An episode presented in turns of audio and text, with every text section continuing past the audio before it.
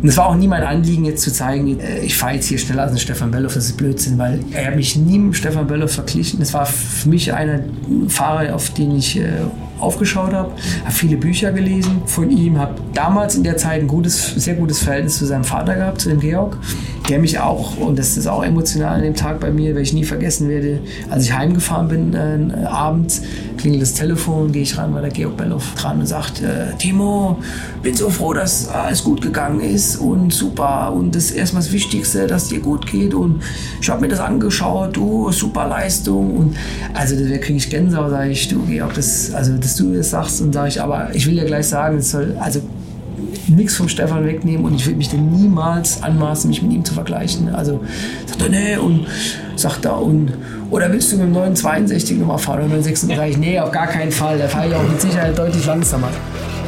Hier ist alte Schule, die goldene Ära des Automobils. Und da sind wir wieder. Neues Jahr, neues Glück. Das wünsche ich vor allem euch. Zusätzlich natürlich Gesundheit, Reichtum und was ihr euch noch so alles für 2021 vorgestellt habt. Mein Name ist Carsten Arndt und das Jahr starten wir mit dem zweiten Teil meines Doppelinterviews mit Timo Bernhard und seinem Vater Rüdiger. Natürlich haben in der letzten Folge seine Erlebnisse rund um die Rekordrunde im Porsche 919 Evo auf der Nordschleife gefehlt.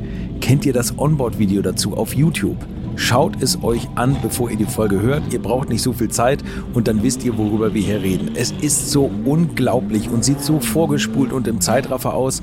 Und trotzdem gibt es auch hier offenbar noch Raum für Verbesserungen. Und Timo verrät, an welcher Stelle es für ihn nicht ganz optimal war und an welcher Stelle es für ihn so richtig eng wurde. Für mich war es eigentlich der Start, und dann noch der Zieleinlauf und alles dazwischen. Es ist unfassbar. Also die Fuchsrohre mit 340 runter ich glaube, da muss man nicht mehr viel dazu sagen. Außerdem reden wir über den eigenen Rennstall, Team 75 Bernhard, den er mit seinem Vater zusammen betreibt und wie er mit seinen jungen Talenten im Team arbeitet und natürlich, wie er die jungen Talente in der eigenen Familie an den Motorsport heranführt, beziehungsweise wie Opa Rüdiger das jetzt übernommen hat. Viel Spaß mit dem zweiten Teil dieser Rennfahrer-Vollblutfamilie, Rüdiger und Timo Bernhard.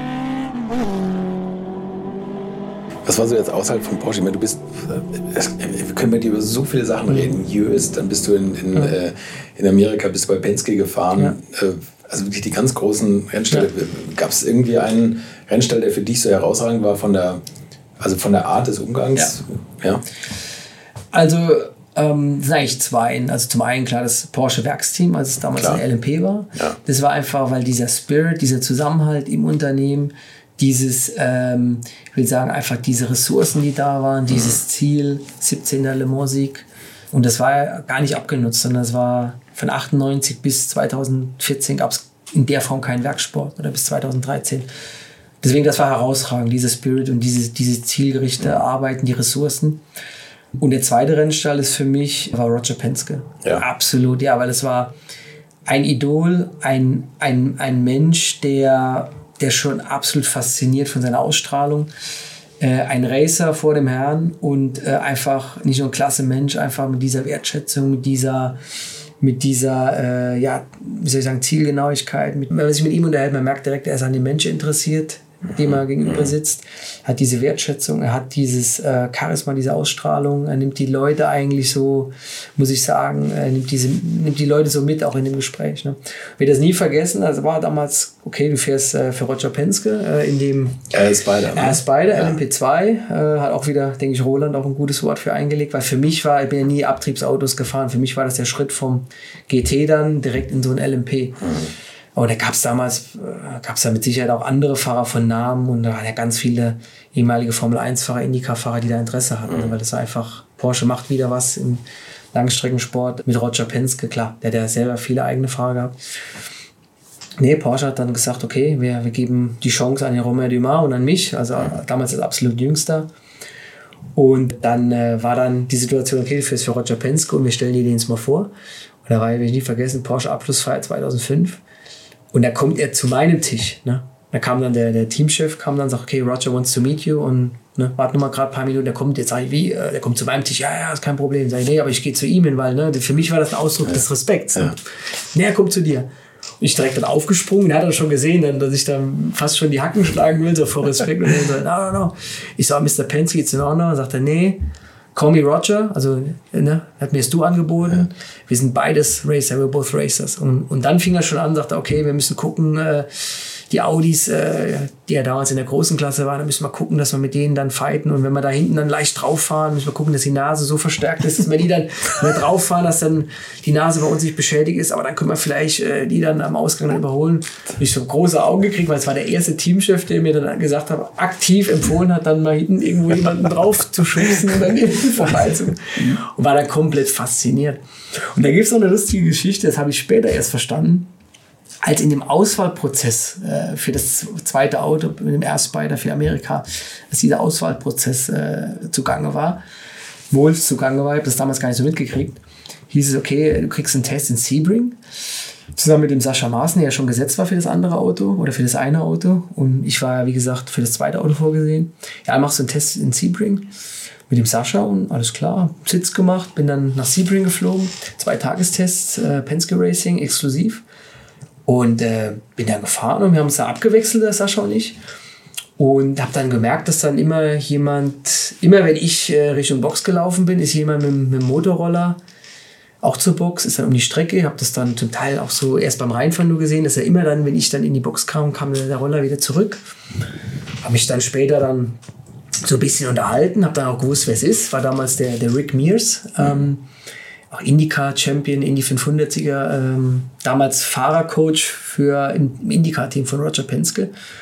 Und er hat mich dann auf eine nette Art und Weise in, in Gespräch dann immer verwickelt, hat so Sachen gefragt und so. Und äh, ja, und am Ende vom Test sagt er nur so, good job. Hat mir so good job, also zugezwinkert, gegrinst und ist dann weggefahren. Ne? Habt ihn dann nie mehr gesehen bei dem Test, als wir da waren. Und im Nachhinein habe ich so eins, eins zusammengezählt. Dann war das, glaube ich, so die, die Feuertaufe für mich, denke ich, wo der Roger wahrscheinlich gesagt hat, schau dir den mal an, der fährt für uns nächstes Jahr, guck mal, was du denkst. Ne?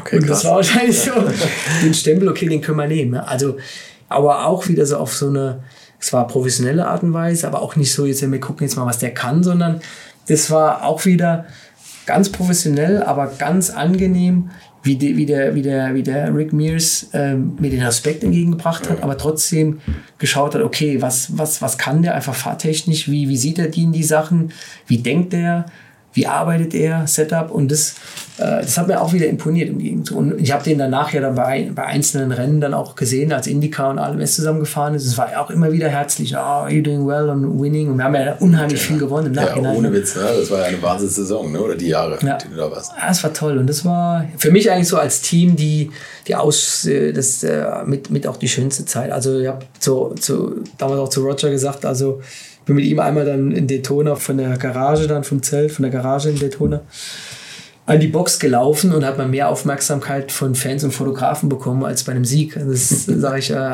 getting more popular, walking with you to the pits. Und dann lacht er nur. Also man sieht, das ist ähm, jemand, der, der lebt Motorsport. Ja. Einfach eine Ikone. Ja, krass. Ja. Wahnsinn, beeindruckend. Du hast ja in deiner Karriere mit der Formel Ford äh, und, und auch Carrera Cups sehr analoge Autos noch erlebt wo du gesagt hast, mit Zwischengas und so. Ja. Und dann kamen irgendwann diese Linkräder, die mehr Knöpfe haben als ja. so mancher Kernkraftwerkbetreiber ja. in, seinem Steuer, in seiner Steuereinheit. Ähm, wie, wie, wie, ist das für dich? Also hast du Spaß an solchen Autos, mhm. an, diesem, an dieser extremen Technologiebesessenheit oder magst du lieber so analoge Autos? Ich muss sagen, beides. Ähm, also was mich, äh, ich komme noch aus der Zeit, äh, gab es keine Datenaufzeichnung, mhm. äh, gab es noch den, den Schaltknüppel und mit Zwischengas und so. Das war zwar so die Ende dieser Ära wahrscheinlich, ja. aber das hat mich immer noch äh, geprägt. Bin auch immer bis heute noch Rechtsbremser, ähm, noch kein Linksbremser. Das heißt immer noch das, das Kupplungspedal im, im Kopfe.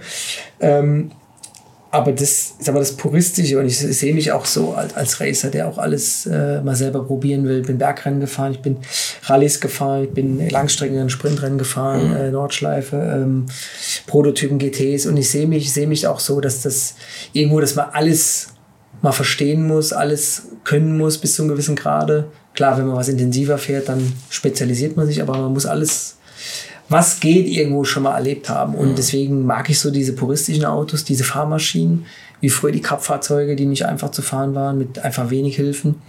Aber auch diese Hightech-Autos, gerade jetzt 919 Hybrid, wo du dich komplett, ja, wie soll ich sagen, ins Detail reinwurstelst, wo du einfach unendliche Möglichkeiten hast mit, mit der Hybridsteuerung. Also das würde jetzt den Rahmen sprengen, wenn man das alles erzählt, wie im Detail man dort gearbeitet hat. Aber das hat mich auch fasziniert, weil das einen ganz anders nochmal fordert. Ne? Mhm. Das fasziniert mich auch. Es ist aber nochmal eine andere Intensität. Ich muss sagen, das ist schon an einem gewissen Stellen schon Limit gewesen, wenn man ein Lenkrad hat mit 33 äh, Knöpfen, äh, Unglaublich. Drehschaltern. Und, und zwei Displays drauf. Ne? Genau.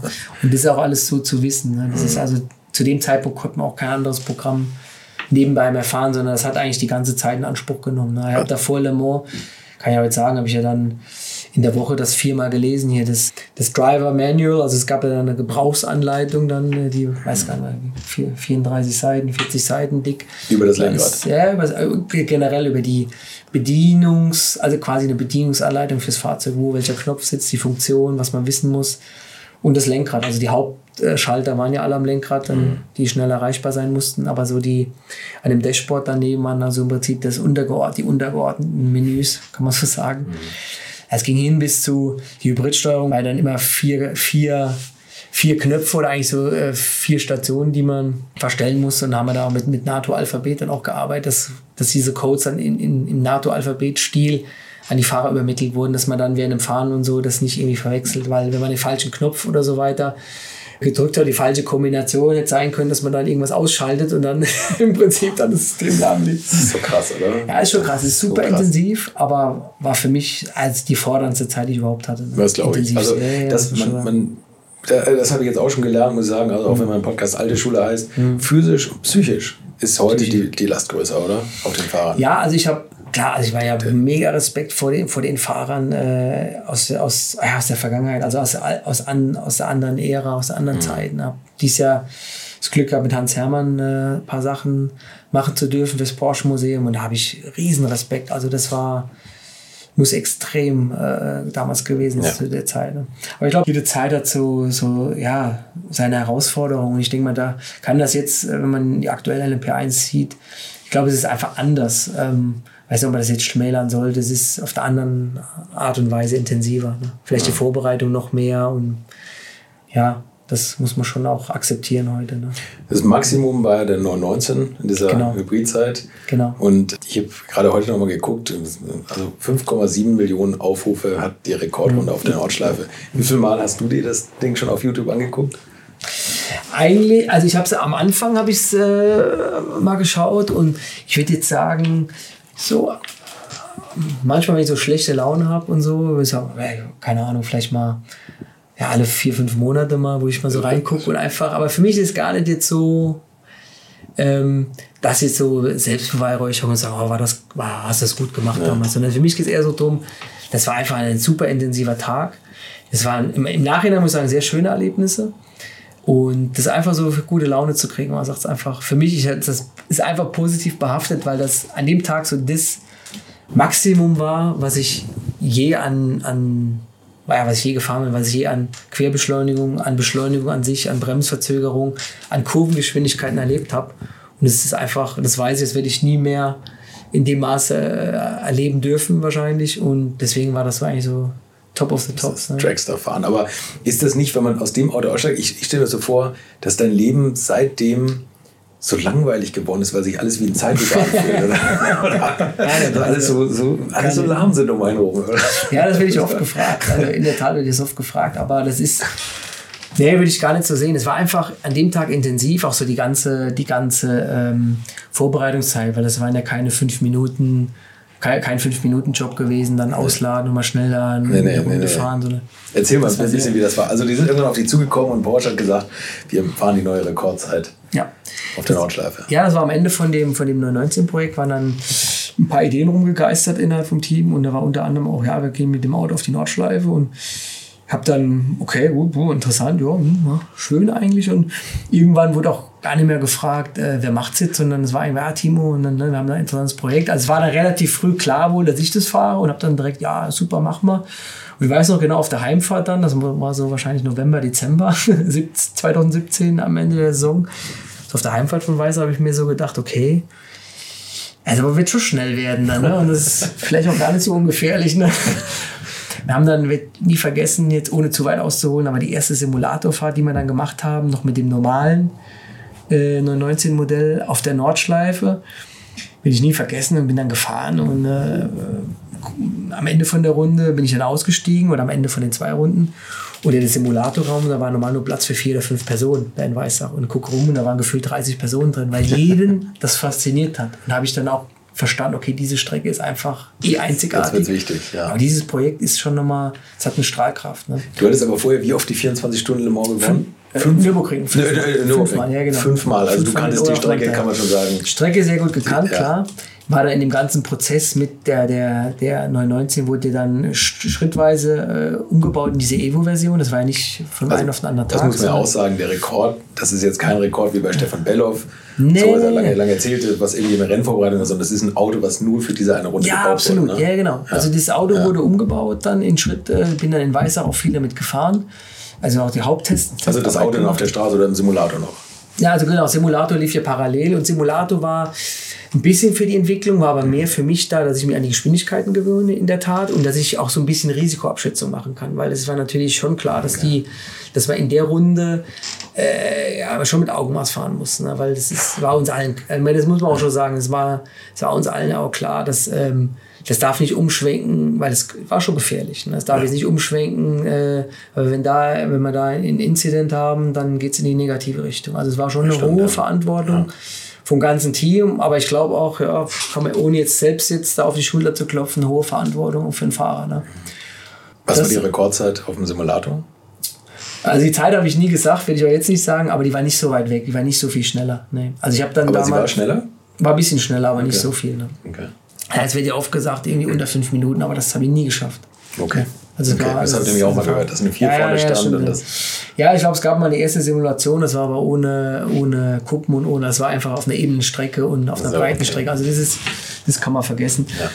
Nee, und das Auto wurde dann schrittweise umgebaut, also dann ein anderes Fahrwerk, also alles verstärkt, andere Aerodynamik, äh, mehr Leistung dann zum Schluss auch noch. Äh, und da hat man schon gemerkt, habe ich schon gemerkt, in Weissach dann auf, der, auf dem Prüfgelände, das Auto ist dann schon verdammt schnell. Ne? Wie viel Leistung hatte der? Der hat, äh, also Gesamtleistung waren, glaube ich, 1160 oder 1170 PS waren das. Ne? ähm, wie ein Le Mans, wie, wie, wie ein 917 Spider. Das hätte ja, ja, klar. fahren können eigentlich. Ja, klar, ja. ja, und halt auch aktive Aerodynamik mit Topspeed, äh, ja. dann letztendlich also, 370. Ne? Der Wagen hat tatsächlich auch jede Kurve erkannt und wusste, wo er ist, das Auto selber und. und nee, was wir gemacht nee, also hat sich erkannt. Also was, was wir gemacht haben, das, äh, das, dieses DRS, also mit den Klappflügeln, ja. ähm, das, hat, das hat man dann, hat ich bei den, wir hatten ja vorher einen, halb, einen halben Tagestest gehabt auf der Nordschleife, wo dann drei schnelle Runden sind wir gefahren, aber nie unter der 611, sondern haben dazwischen immer Passagen gehabt, wo wir langsam gefahren sind. Bewusst, um den Rekord Bewusst, genau, richtig, ah, ja, um nichts irgendwie da mhm. vorzugreifen. Aber da habe ich manuell, also am Knopf damals das DRS bedient und habe es dann manuell im Prinzip abgestimmt.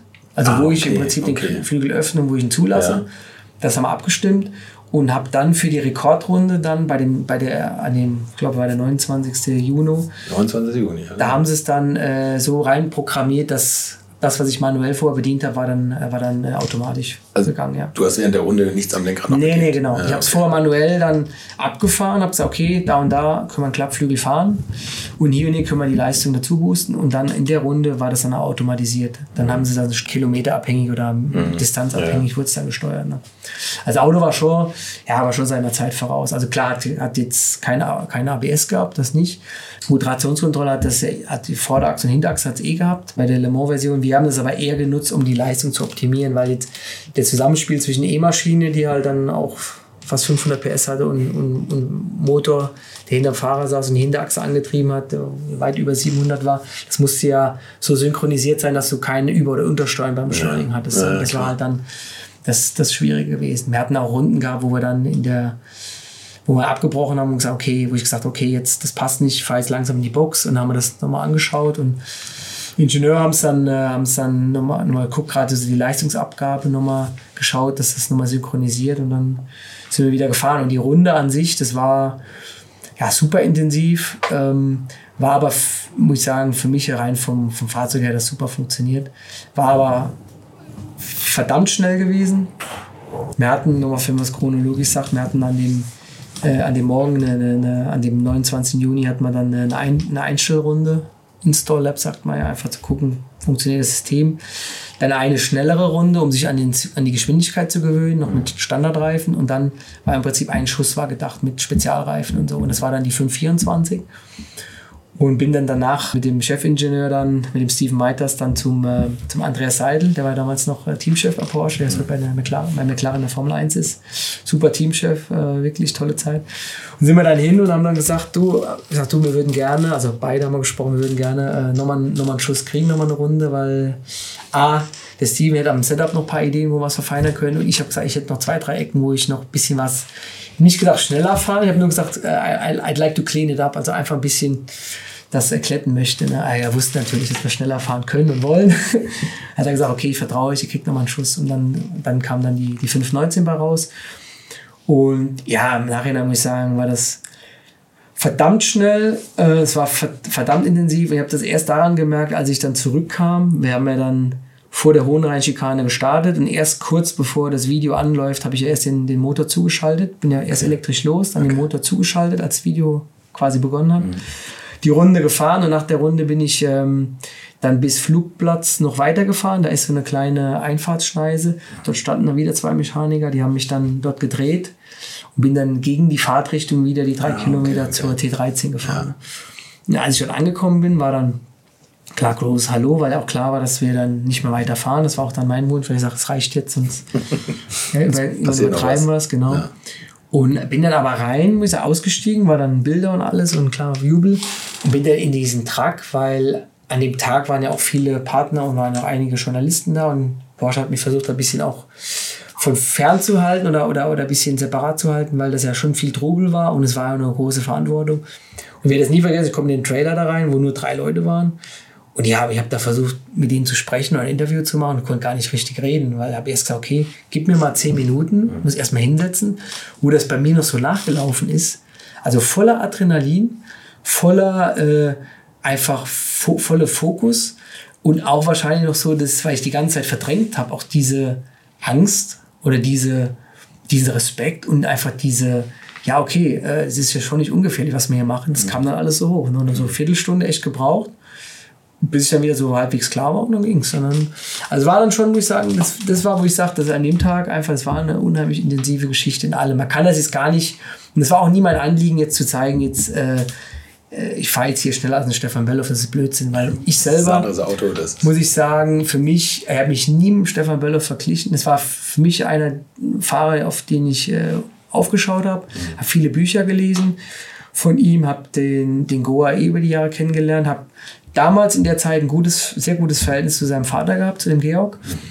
Der mich auch, und das ist auch emotional an dem Tag bei mir, weil ich nie vergessen werde, als ich heimgefahren bin äh, abends, äh, klingelt das Telefon, haben viele angerufen, aber ein Anruf bleibt mir immer in Erinnerung, es war, klingelt das Telefon, gehe ich ran, war der Georg Belloff dran und sagt, äh, Timo, bin so froh, dass alles gut gegangen ist und super. Und das ist erstmal das Wichtigste, dass dir gut geht. Und ich habe mir das angeschaut, du, super Leistung. Und also da kriege ich Gänsehaut, sage ich, du Georg, das, also dass du das sagst und sage ich, aber ich will dir gleich sagen, es soll also nichts vom Stefan wegnehmen und ich will mich denn niemals anmaßen, mich mit ihm zu vergleichen. Also sagt er, nee, und sagt er, und oder willst du mit dem 962 nochmal fahren oder 36? nee, auf gar keinen Fall. Da fahre ich auch mit Sicherheit deutlich langsamer. Sagt er, nee, alles gut, sagt er. Nee, also war so herzlich und ähm, deswegen, also für mich war das von Anfang an klar, das war nie äh, irgendwie auch dahingehend. Also das, das, Ziel der Sache, muss man auch sagen, es war ähm, zu zeigen, dass man mit so einem Auto dort fahren kann auf dieser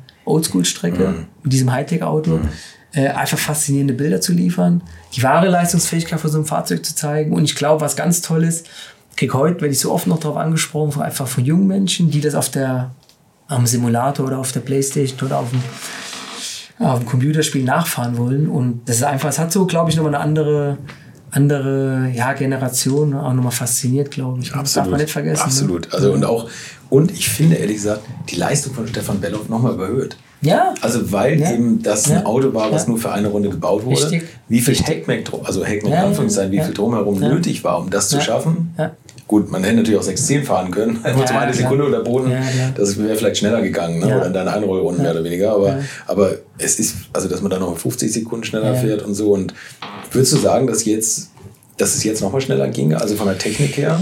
Gut, die haben ja den also ersten nicht Abschnitt. Mit Fahrer oder so, sondern irgendwie. Ja, aber die Nordschleife wird ja auch alle paar Jahre immer noch verbessert. Das muss man auch sagen. Die, genau. die, Strecke ist viel glatter, ne? Ja, die haben jetzt nochmal danach haben sie nochmal asphaltiert bis, ich glaube, bis Breitscheid oder so. Mhm.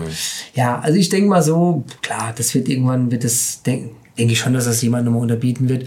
Muss aber eins sagen, es ist, ist schon eine, rein von der Zeit ist es schon eine ähm, eine Maßgabe, wenn es jemand machen will, sage ich, äh, muss er schon das ernsthaft betreiben. und es ist kein Geld dabei ja, ne? Also das ist ja auch nicht kein billiges Unterfangen gewesen. Nee, muss das Sportgerät haben und muss auch jemand auch haben, der das dann fahren will, ne? wo ja. dann sagt, okay, ja, weil es ist kein Fünf-Minuten-Job, auf keinen Fall. Und auch ein Werk, das das Risiko nochmal eingeht. Ne? Also das, das, ist genau das, was du sagst. Wenn du da abgeflogen wärst und da wäre was passiert, dann hätten die. Ja gut, das muss man heute auch sagen. Und das ist eigentlich, da gibt man, da gibt man, glaube ich, Porsche viel zu wenig äh, Credit, sagt man auf Englisch. Mhm dass man heutzutage, sagen wir, die äh, ja einfach die, den Mut hat, Mut hat äh, oder gehabt hat, da zu dem Zeitpunkt als Hersteller zu sagen, wir machen sowas und zeigen, dass man mit so einem Fahrzeug dort, dort fahren kann und machen einfach mal was Thinking outside the box, einfach was, was jetzt nicht irgendwie jetzt äh, vorgepflastert ist, sondern wir reden hier Neuland. Mit diesem Fahrzeug auf dieser Strecke war 35 Jahre lang keiner mehr äh, gefahren. Ne?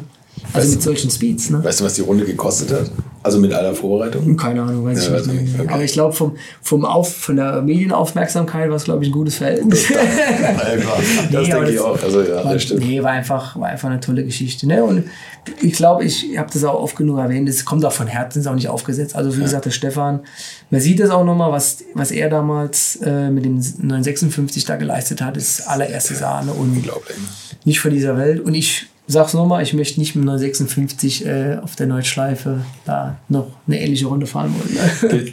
Gibt es eine Kurve, wo du, oder wenn du das jetzt das Video anguckst, wo du sagst, ach, fuck, wäre ich noch weiter reingefahren oder hätte ich die noch besser gefahren? Ja, das ist ja das Problem. Also ich sehe da nichts, ne, um das mal nee, aber das ist ja das Problem als Rennfahrer, weil du beschäftigst dich ja so mit, so, ja. so, so oft damit.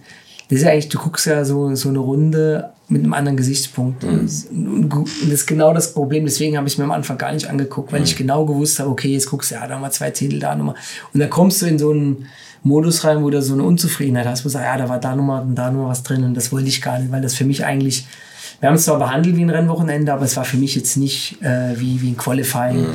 Äh, was du jetzt zu einem, zu, einem, zu den 24 Stunden von Le Mans zum Beispiel fährst. Ja, wenn ich es heute gucke, losgelöst, klar, jetzt Einfahrt, Einfahrt Brünnchen war ich einen Gang zu hoch, weil ich versucht habe, noch mehr Speed mitzunehmen und da war ich, wäre der vierte Gang besser gewesen, klar. so Kleinigkeiten findet man schon, aber im Endeffekt, ja, kann ich, kann ich, kann ich schon sagen, bin ich ja schon, ja, stolz drauf oder sehr, sehr zufrieden mit. Ne?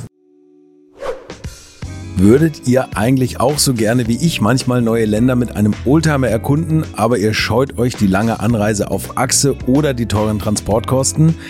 Dann gibt es eine der coolsten Alternativen, von denen ich bisher gehört oder in zahlreichen Artikeln gelesen habe. Und das sind die Eckis Oldtimer Rally Reisen durch Costa Rica luxuriöse zehntägige Urlaube und zwar in Minigruppen mit Oldtimern, die ihr vor Ort aussuchen könnt.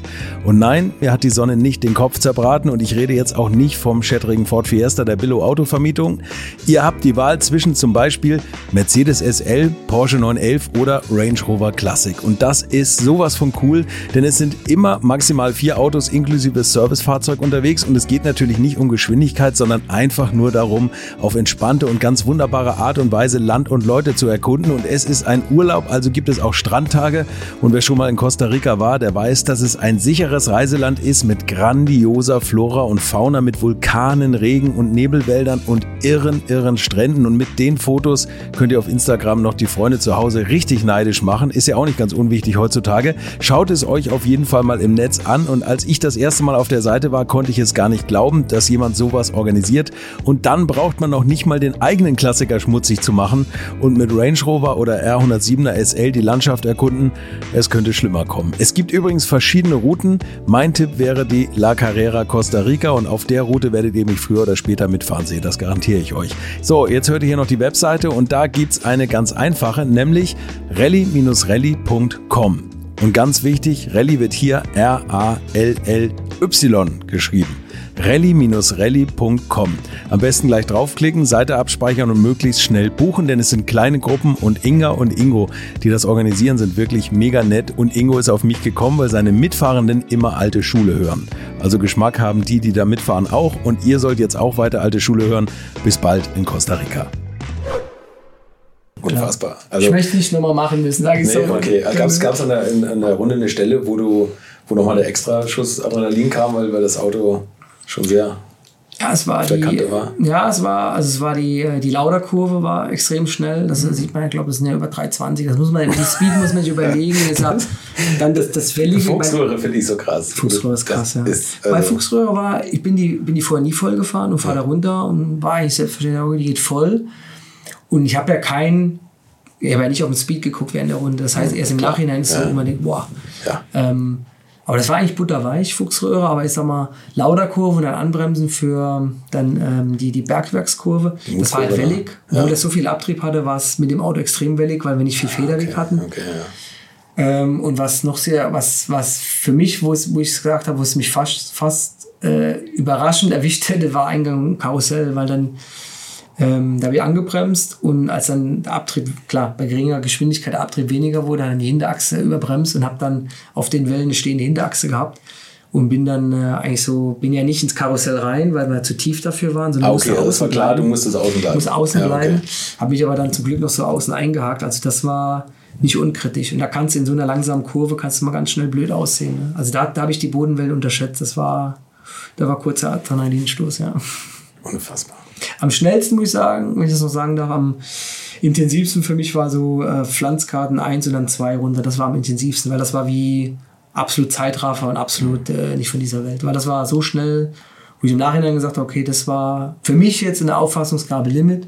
Gibt vielleicht Fahrer, die sagen, okay, jetzt fängt es an Spaß zu machen. Für mich war das aber, wo ich sage, das war verdammt nur, schnell. Die weil das, nicht. das war verdammt schnell. Ja. Wo ich sage, wo für mich sage, okay, das ist auch das, was ich auffassen kann. Also schneller muss nicht mehr gehen. Ne? Das ist übrigens für mich auch als Zuschauer. Also ich habe, ich, hab, ich weiß nicht, wie viele hundert Runden Nordschleife ich mit Walter Roll geguckt, mhm. allein weil ich es dauernd gefilmt habe und dann geschnitten habe und nochmal, nochmal, nochmal und finde das immer toll. Mhm. Aber dieses Zeitraffer, was du gemacht hast, mhm. das ist wirklich eine Runde, wo ich feuchte Hände bekomme. Wo ich dann zugucke und denke so, und dann guckt man auf, auf Tacho oder auf die Tempoanzeige. Und diese 3,40 oder 3,50 irgendwo zu fahren auf der Nordschleife bei der schmalen, was haben Sie denn gedacht, als Sie das gesehen haben?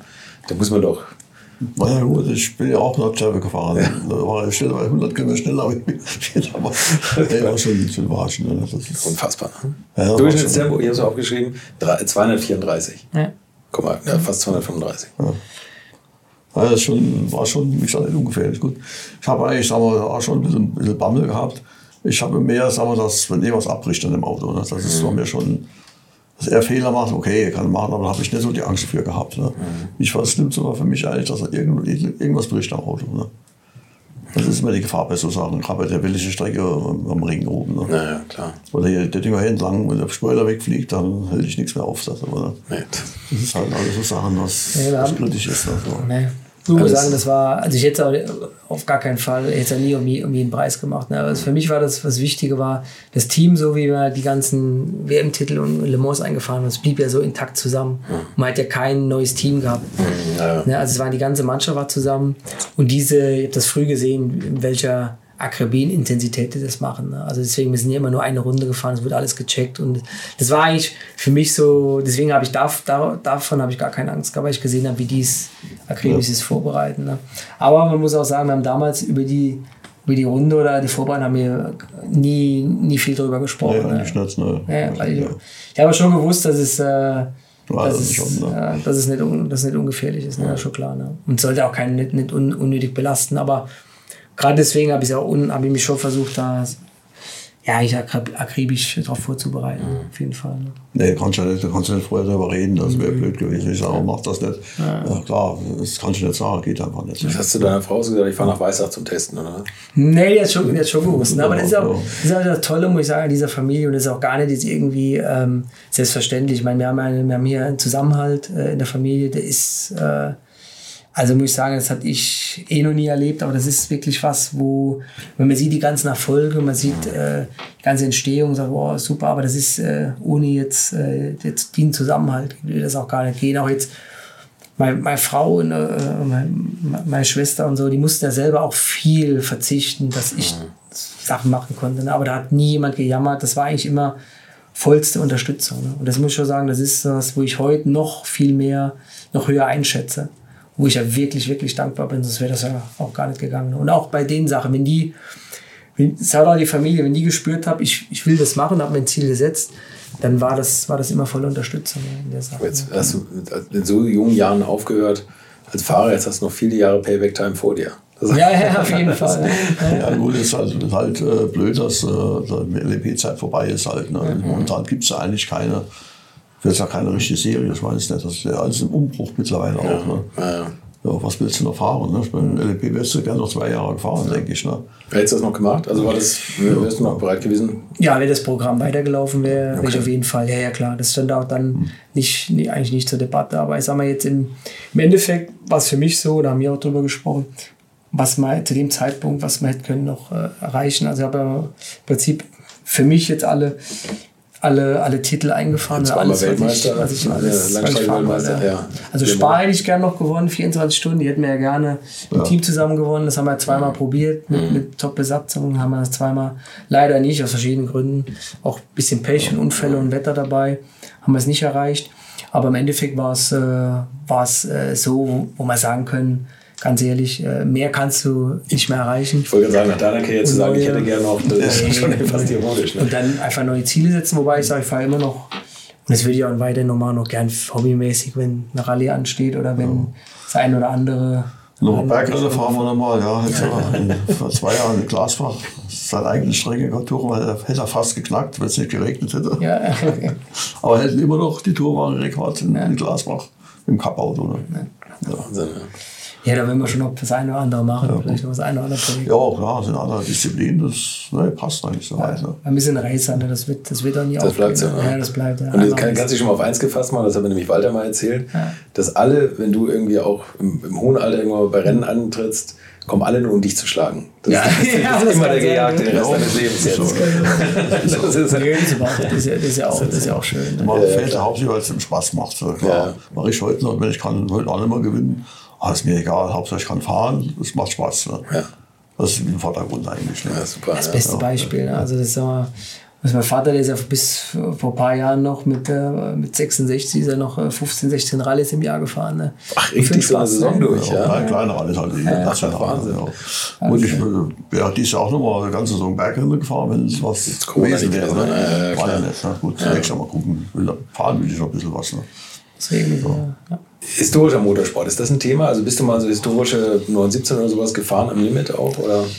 Nee, ich habe in der Tat, hat, äh, das eigentlich kann er, kann er mal erzählen, weil das, ähm, da irgendwann hat er mich angerufen, sagt der Willi Kausen hat gerade angerufen, der hat mich für ein Rennen angefragt. Ne? Ja, das, das kann ja gar nicht sein. Aber Willi Kausen, jetzt, jetzt aber raus, die Geschichte von Willi Kausen ist immer gern genommen. Gibt es eine Rennserie in Lake Hastelede mit den alten, mit den alten Autos. Ne? Ja. Und äh, hätte er gerne gehabt, dass der Timo da fährt mit seinem 917er. Ja. Gut, das Problem war nur, an dem Monat hast du eh was gehabt. Was, was ja, da habe ich Petit Le Mans, glaube ich, gehabt. In ja, den USA bin ich in den USA gefahren mit dem Mazda, glaube ich. Ne?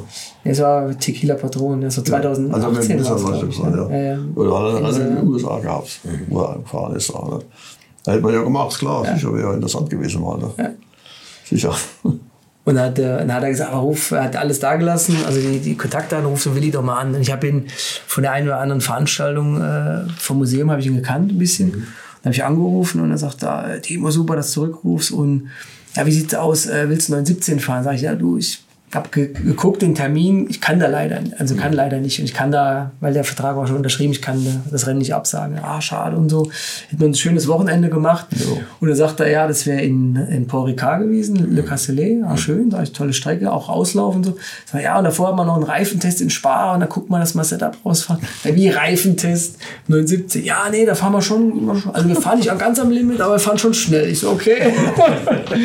und da muss ich sagen, da ist, äh, du bist aber, also Respekt. Ne? Also das hätte ich, da muss ich sagen, mit den Autos, boah, also da, also kann ich nicht sagen, dass ich da jetzt äh, richtig schnell mitgefahren wäre, muss ich ehrlich sagen. Ist doch 2000. Gefährlich, ja. 2001 in Hockenheim, also, letzte Rennen, letzte Cup in Hockenheim 2001. Ja, ja. Da hast du den, den GT1 doch, hast du da äh, als Pausenklausel gefahren. Ne? Ja. War der Willi auch dabei mit der 917. Richtig, genau, ja, ja, genau. Ja. Da bist du gerade mal weggefahren, du bist danach gekommen ja, ja. mit dem GT1. Ne? Also, das, ja, mit dem ist ja auch schnell, da wäre auch schnell alles gewinnen, Timos ja. mit dem 917. Ja, da habe ich auch schon Respekt vor. Ne? Also muss ich sagen, vor der, vor der Zeit, äh, erstmal vor den, vor den Autos, von dem Wert von dem Auto, weil bei meinem Auto gibt es ja nicht mehr unendlich. Und einfach klar, ich meine, das ist ja vom heutigen Sicherheitsstandard nicht vergleichbar. Ja, sicher. Ja. Also ich glaube, bei den Autos würde ich auch genau hingucken, wer es geschraubt hat. Ja, ja, das auch. Also das ist so ein Thema. da kenne ich schon das historische oder das Le Mans, Klassik Le Mans, was immer alles war, ja, hätte auch kann man mit 904 Porsche mal gerne fahren. Mhm. Und ich sagte, Timo, will ich nicht machen. Haben wir auch nicht gemacht. Das, äh, ich weiß nicht, die Dinger laufen über 200 und ich weiß nicht, Sicherheit. Ich hatte das Glück, er hat äh, schon ein paar Mal in, ähm, in Weissach ähm, Rolllaus fahren dürfen für mhm. Museumsfahrzeuge. Mhm. Einen Nachmittag bin ich mal, ich glaube, drei Le Mans Siegerfahrzeuge gefahren und, und also 936 äh, GT1 ähm, äh, Le Mans Sieger von 98, dann die 962 vom Striezelstuck, ich glaube okay. das 87er Siegerauto. Ja. Also in einem Nachmittag so 40, 30, 40 Jahre Sprünge gemacht. Okay, krass. Und das ist was, wenn ich dann langsam, oder was heißt so, mit meinem Speed dann fahren kann, dann kann ich es genießen, dann ist das für mich was anderes. Aber wenn die, wenn die jetzt dann auf Zeit fahren muss, dann ist es für mich, äh, ja, da wäre das dann eher in dem Moment nichts, weil ich glaube, dann für mich immer so, ich will dann wieder nichts, dass, das, will nicht, dass da was passiert, will nicht, dass das Auto zu Schaden kommt oder dass man jetzt da mit so einer Drucksituation fährt, sondern wenn, dann will ich es ja genießen und dann sagen, okay, wie wäre das, wie hat sich das für, für die Fahrer damals angefühlt, wie kann man das mit heute vergleichen? Und da ist ganz interessant. Und wir hatten dann zum Teil auch bei den LMP-Tests, hat man dann in der Mittagspause ist dann, ähm, sind dann die, die ähm, Mechaniker und die Mitarbeiter vom, vom, oder vom historischen Motorsport gekommen, haben dann 936 äh, Siegerauto von 81, das Schülerauto mitgebracht. Okay. Und sagen, Timo, kannst du mal jetzt in der Mittagspause mal kurz drei, drei Runden fahren, Rollauto? Ja, klar, mache ich. Ne? Und dann, beim LEP waren dann 20 Leute dann ne? und dann drei Leute beim 936. Aber trotzdem gucken alle zu, wenn der gezündet wird. Und dann fahre ich los und das ist ein offenes Fahrzeug. Mhm fahre dann meine drei Runden und hab, hab dann wirklich, klar, höre dann drauf, was, was das Auto macht. Und für mich ist das ein Funktionscheck. Also mhm. Fahre dann nicht auf Zeit oder so. Ne?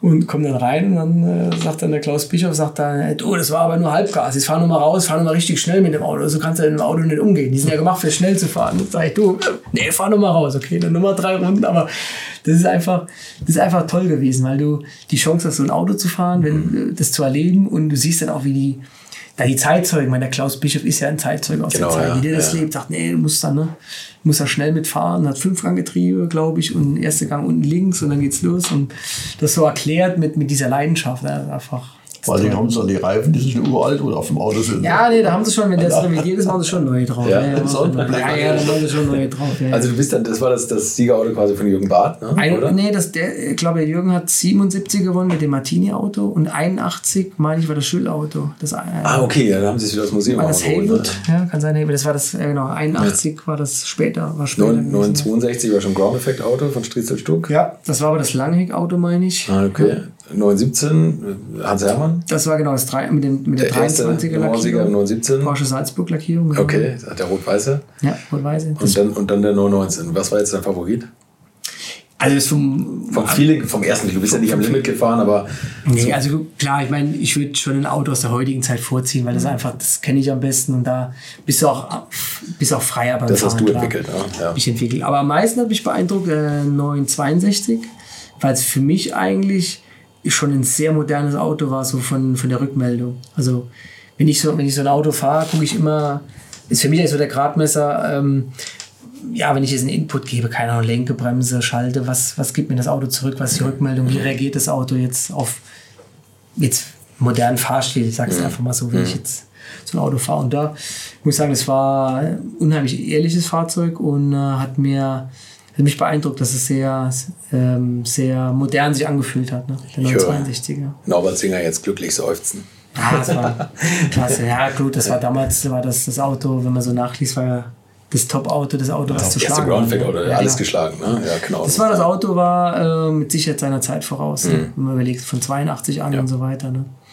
Und Norbert Singer, auch, auch äh, Riesenlegende. Ich habe das zwei, dreimal jetzt auch vor kurzem was äh, mit ihm aufnehmen Ja, das kann man sagen. Es gibt einen Podcast von Porsche. Podcast von Porsche, genau. Nein, oder so heißt der, glaube ich. Und da Richtig, werden genau. zwei Leute dann wieder was mit Norbert Singer. Ne? Richtig, genau. Ja, haben, genau. Wir, haben wir über Le Mans gesprochen und ja. das war halt toll, weil es liegen ja 30 Jahre oder 20 Jahre mhm. dazwischen.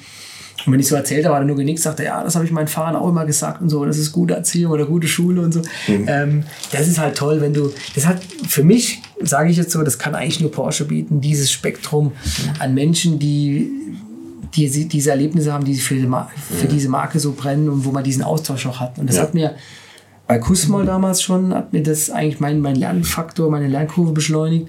Und damals war Norbert Singer war ja im Büro nebendran, als ich Junior war. Und da bin ich dann hin, habe ihm eine Weihnachtskarte geschrieben und da hat sich bedankt für. Und dann habe ich, das war für mich dann schon ein Ritterschlag. Sag, okay, uh, er kennt meinen Namen. Also das sind einfach diese, und trotzdem nahbar. Ne? Das war ja, immer toll. Ja. Ich habe mir neulich eine E-Mail geschrieben, wo ein, ein Talk von mir auf YouTube, mhm. den, den, den ich mit dem, mit dem äh, Professor Indra hatte, mhm den hat er korrigiert. Hat er gesagt, okay. ah, ich habe da was gehört, das stimmt nicht so ganz, was er da okay. sagt. Und ich gedacht, oh Gott, der, der Singer, der guckt meine Videos. Ja, soll das sagen? Das war ja, das, aber diese, die, der Motorsport lebt ja von diesen Menschen. Ja, ja, ja. Oder Herbert Linge auch, ne? den hast du auch schon kennengelernt. Ne? Ja, das war vor, vor Carrera Cup, wo, äh, wo der Carrera Cup mein 25 Jahre alt wurde, oder war schon 30 Jahre. Da habe ich, hab ich mit ihm nochmal gesprochen, das war äh, vor, vor einem Jahr war das, genau. Wo wir dabei waren, ja. Genau, und dann davor ein oder andere Mal auch bei, bei Veranstaltungen. Ist ja auch, ist ja unikat und auch jemand, der unheimlich äh, menschlich ist, wie er nahbar ist, viel erlebt hat und auch nicht, sich nicht scheut, dann auch sein Wissen zu teilen. Ja. Also ist, ja. Genau, wir haben einen Vortrag gemacht beim, äh, beim Club der Luft, Luftgekühlten mhm. äh, in Weissach. Und auch so diese Gegensätze, das war direkt nach dem Le Mans 2017, so diese Gegensätze Le Mans 70 und Le Mans 2017 war auch wieder total, total toll, herzlich und auch diese, diesen gemeinsamen Spirit. Und ich glaube, das war, bei Porsche merkt man das auch so, diese, diese Menschen, ähm, jetzt um Herbert Linge und auch Hans Hermann, zu dieser Anfangszeit, ich glaube, die, die haben über die Jahre diesen Spirit gelebt äh, und diese, ich glaube, diesen Mythos Porsche gerade in Le Mans aufgebaut, ne?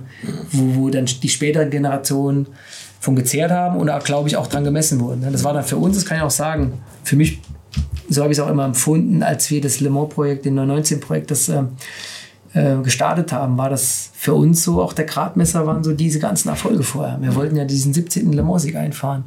Und äh, dazwischen war ja zwischen 98 und dann 2013 war, ja nichts. Ne? ne? Ja. Also wir, uns war klar, diese Aufmerksamkeit, mhm. die wird von, an, von Anfang an da sein. Und dieser Gradmesser wird sein, diese Erfolge, die genau diese Menschen äh, vorher eingefahren haben. Ne? Aber du ist schon klar, dass in 50 Jahren stehen die Leute sagen, oh, der Timo Bernhard früher. Ich hoffe es. Und klar. Kriegen, das, das wird genauso kommen. Also du gehörst in diese, in diese Porsche-Legenden-Ahnenreihe. Also hast du ja. ganz breiten Platz, ne? Das ist schon, es, ja, ne? aber, aber schon besonders. Das also ist schon, ja, und das ist, das ist halt diese, ja, diese muss man sagen, diese äh, Bodenständigkeit ist auch das, was, was Porsche auch immer ausgezeichnet hat. Ja, das hast du ja gar nicht mehr, ne? Diese Abgehobenheit, die Meinst du jetzt ja, Kommt langsam raus nach zwei Stunden Podcast. Jetzt irgendwie. nee, also das muss ich auch sagen, das fällt mir, also speziell bei Porsche-Leuten ganz oft auf, ja. dass, dass, dass man denkt so, okay, krass, ja. also gibt es da noch irgendwas ja. Starlüren oder so? Das hat irgendwie keiner, den ich bis jetzt kennengelernt habe, aber vielleicht kommt es noch, ne? Ich möchte euch noch meinen Partner dieser Folge vorstellen und das ist die Firma Kali. Und die machen etwas, wovon ich lange geträumt habe, nämlich immer, wenn ich mal wieder große Rechnungen für kleine Arbeiten am Auto präsentiert bekommen habe. Ich erinnere mich da an meinen Wunsch, bei einem früheren Fahrzeug einige Programmierungen wie Blinkerbestätigung beim Abschließen und so weiter ändern zu lassen. Ich bin fast hinübergekippt bei den Preisvorstellungen des Händlers. Fehlercodes sind auch so eine Sache, wo man vielleicht gerne mal selbst draufschauen würde und nicht zuletzt werden über immer mehr Sensoren am Auto immer mehr Daten erfasst und dafür gefühlt immer weniger Infos an den Fahrer weitergegeben. Auch unfair. Oder habt ihr noch ein Ölthermometer oder das Manometer für Öldruck im Armaturenbrett? Ich nicht. Kali ist da der Problemlöser eurer Wahl. Damit habt ihr die komplette Transparenz über den Zustand eures Autos und holt euch die volle Kontrolle über euer teuer bezahltes Fahrzeug endlich wieder zurück. Als täglicher Begleiter liefert Kali euch die Fehlerdiagnose in Herstellerqualität, Auslesen und Löschen von Fehlercodes, Auslesen und Aufzeichnen von Motor-Live-Daten, sogar mit Referenzwerten zum besseren Verständnis, Freischalten von versteckten Funktionen, bei denen man auch manchmal staunt, was das eigene Auto eigentlich alles kann. Ihr benötigt nur einen Wagen mit OBD2-Stecker und die Funktionen von Kali variieren je nach Hersteller. Aber wenn man mal in die Liste schaut, dann findet ihr alle üblichen Verdächtigen wie natürlich BMW, Mercedes, Porsche, Toyota, Volvo, Land Rover, Opel, Peugeot, Skoda, VW, Mini und viele, viele Marken mehr. Alles lässt sich bequem über eine iPhone- oder Android-App steuern. Es gibt eine kostenlose Version, mit der ihr Basisfunktionen nutzen könnt und eine Lizenz speziell für eure Automarke oder bei Interesse auch für alle Automarken.